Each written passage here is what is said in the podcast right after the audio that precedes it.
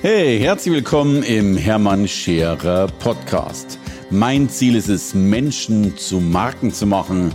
Und das mache ich entweder auf den Bühnen dieser Erde oder in meiner Fernsehsendung Scherer Daily oder eben hier in diesem Podcast.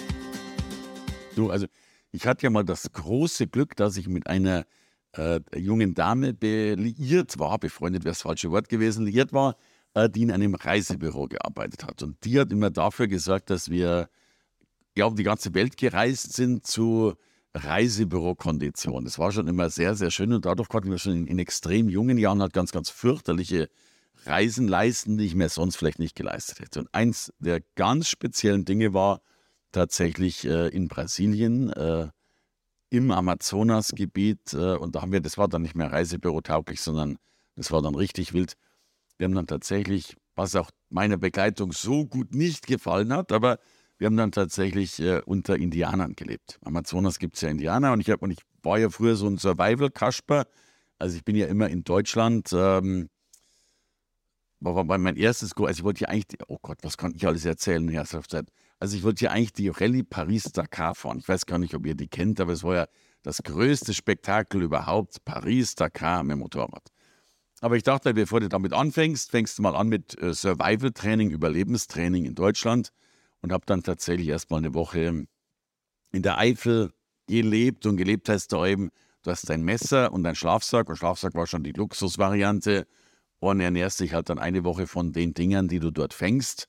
Und in der Regel bist du ja als Anfänger nicht in der Lage, dir einen Hasen zu fangen oder sonst irgendetwas.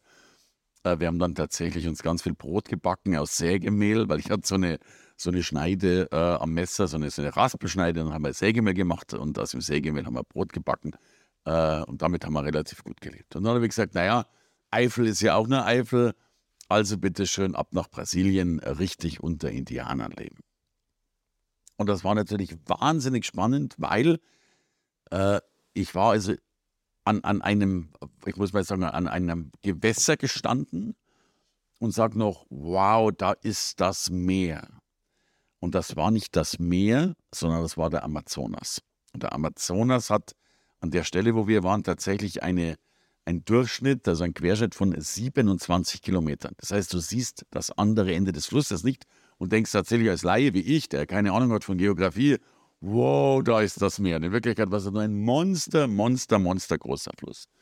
Und in dem Fluss äh, oder an dem Fluss haben wir dann äh, gelebt mit diesen Indianern, was eine total aufregende Zeit war, weil wir haben also wirklich durch den Dschungel gegangen wie die Verrückten und äh, dann haben wir zum Beispiel eine Vogelspinne gesehen und der hat die noch aus, aus ihrem Bau raus, also mit einem, also weißt du, wirklich halt Stecker rein, hey Vogelspinne, komm raus. Und dann kam die da auch raus und ich, bin ja immer ein bisschen äh, naiv und sagte noch, was würde denn passieren, wenn die mich ins Beißen würde? Und er meinte dann als Antwort, da würde gar nichts mehr passieren. Das, das wäre es dann gewesen. Äh, und wir waren natürlich auch so weit weg, dass also selbst wenn Rettung schnell gekommen wäre, die eh nicht hätte schnell kommen können, war ja by the way zu Zeiten, wo es noch keine Handys gab, ähm, wäre sie eh nicht mehr schnell genug gekommen. Also war hochspannend mit Vogelspinnen, dann dann, was mich so fasziniert hat, äh, wir, wir haben ja nicht viel, so, so Bäume angeschnitten und äh, wenn du was, wenn du Durst hattest, hast du so eine Liane angeschnitten, dann kam das Wasser raus, hast du die Liane ausgesoffen und, und, und ein Gestrüpp hat gerochen wie Mobilat, also das irgendwie mitgekriegt. Guck mal, heutige Chemie und Regenwald, da ist viel mehr zusammen, als es der Fall war. Und dann sind wir natürlich, äh, das, das glaubt ja heute ja kein Mensch mehr, wir sind noch immer im Amazonas schwimmen gegangen, logischerweise. Äh, und äh, haben auch Krokodile gefangen. Also klitzekleine, aber wir haben uns tatsächlich Babykrokodile gefangen. In der Nacht, da sind wir mit Taschenlampen raus und dann haben wir dann, dann leuchten die Augen und dann weißt du, das sind Babykrokodile. Und Bartolomé, so hieß, so, so hieß der Head-Indianer, mit dem ich immer zusammen war, der hat seine Krokodile und so weiter. Im Nachhinein muss ich sagen, eigentlich verrückt, dass da keine Papa- und Mama-Krokodile gekommen sind und uns gefressen haben. Und die, die Krönung lag dann wohl darin, nachdem wir jetzt den x-ten Tag tatsächlich äh, im Amazonas rumgeschwommen sind und uns da wirklich wohlgefühlt haben und reingesprungen, raus und rein und raus und mit dem Boot und so weiter. Und irgendwann habe ich dann die Frage gestellt, gibt es da eigentlich Piranhas? Und der antwortet klar. Und ich meine, da wird es ja eigentlich ganz anders und da sagst du mir erstmal, ja, um Gottes Willen, aber, aber Ich meine, wir alle kennen ja diese, die, diese Filmlegenden, dass, dass Piranhas nicht tot fressen und ihr Skelett abnagen und so weiter.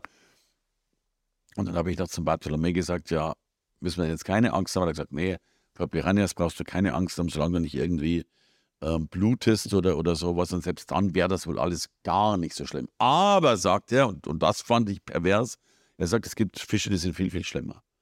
Und ich sage, naja, also recht viel schlimmer als Piranhas kann ja wohl kein Fisch sein. Und er sagt, der schlimmste Fisch ist der Klippfisch oder so ähnlich hat er den genannt. Äh, die Geschichte kennst du. Ich, ich habe gar nicht geglaubt, dass sowas existiert.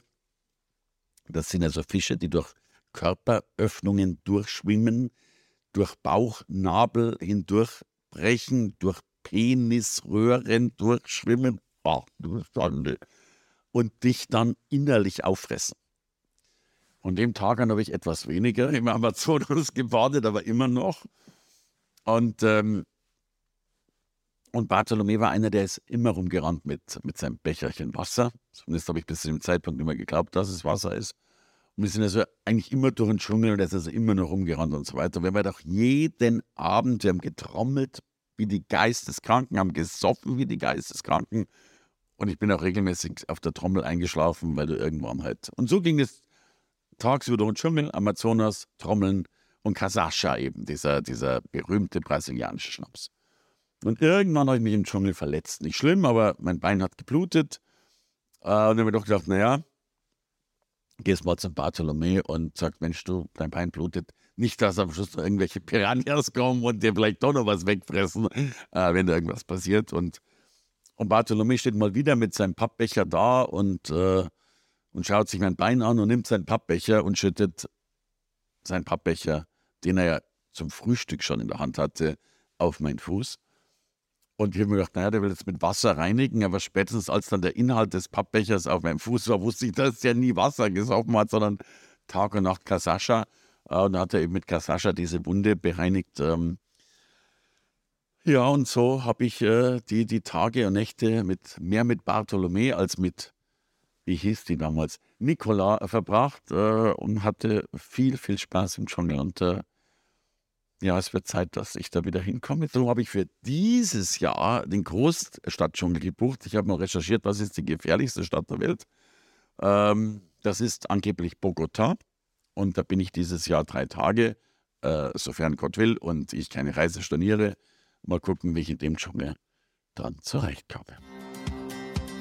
Hey, danke fürs Reinhören in den Hermann Scherer Podcast. Mehr Infos gibt es für dich unter www.hermannscherer.com slash bonus. Und ich sage erstmal Danke fürs Zuhören.